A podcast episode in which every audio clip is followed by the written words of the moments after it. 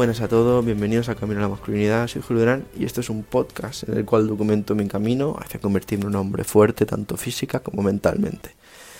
Episodio de hoy, bueno, eh, ya habéis visto, me han salido ampollas y ha sido un día intenso, un día intenso porque estoy de exámenes y nada, creo que ha sido el día que más he estudiado en mi vida. Habré estudiado 6-7 horas fácilmente y no sé, nunca lo había hecho, nunca había estudiado tanto y, nada, pues voy a morir, estoy cansado la verdad.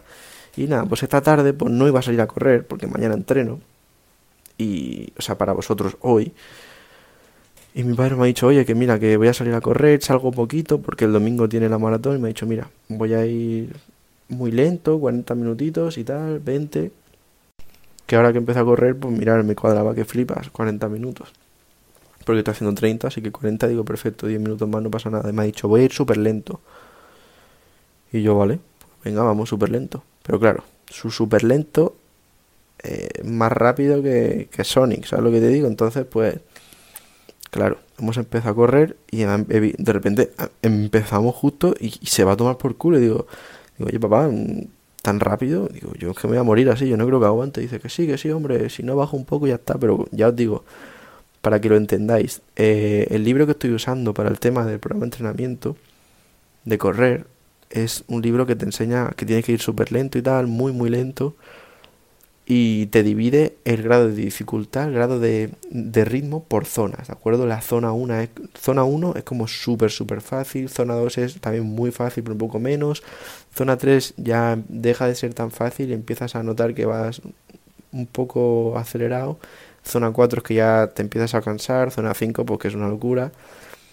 Y ya os digo, yo cuando suelo salir a correr estos días, pues suelo ir zona 1, zona 2, o sea, muy, muy lento, de verdad, muy lento. Que vamos, que, me pasa las abuelillas, o sea que, que ya os digo, que es muy lento. Y con mi padre, pues claro, empezó a correr y su muy lento era como mi zona 4. O sea, que vamos, que, que hemos empezado, digo, hostia, que que no, que no voy a aguantar así 40 minutos. Y hemos bajado un poco el ritmo, pero nada, igualmente bastante rápido y pues encima algo que quería comentar, muy interesante si queréis empezar a correr, es el tema de los calcetines, que es por la razón por la que me he hecho las ampollas, yo creo. y mi padre siempre me lo ha dicho, y hoy me lo ha recordado, es lo siguiente. Mucha gente, si os fijáis, solo se centra en las zapatillas de correr. Que si las mejores zapatillas, que si no sé qué, y luego olvida totalmente a los calcetines.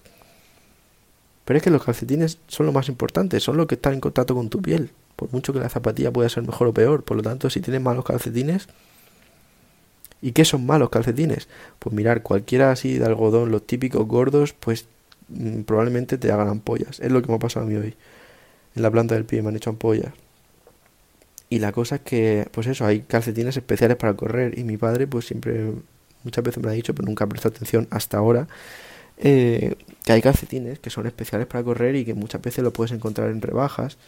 ¿De acuerdo? Mira, me ha regalado unos hoy que, bueno, tampoco es nada del otro mundo porque los eran suyos, ¿sabes lo que digo? Pero bueno. Y la marca, pues ahora mismo no la sé decir, a ver si la encuentro. Tiene como una bandera danesa, pero es que claro, ahora mismo la marca no tengo ni puta idea.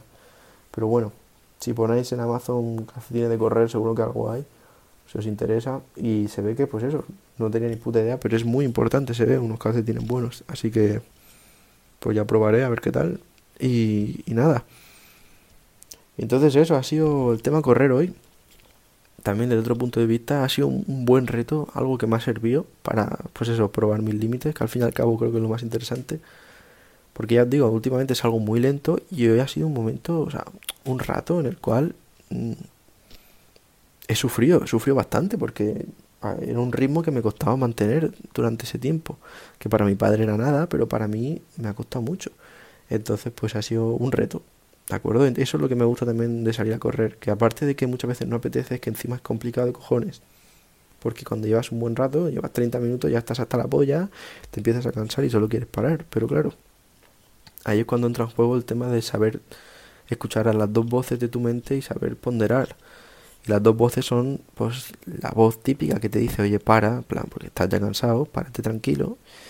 Que esa, pues, es una putita, las cosas como son. Y luego está la otra voz, la que te dice, oye, mira, no escuches a la putita.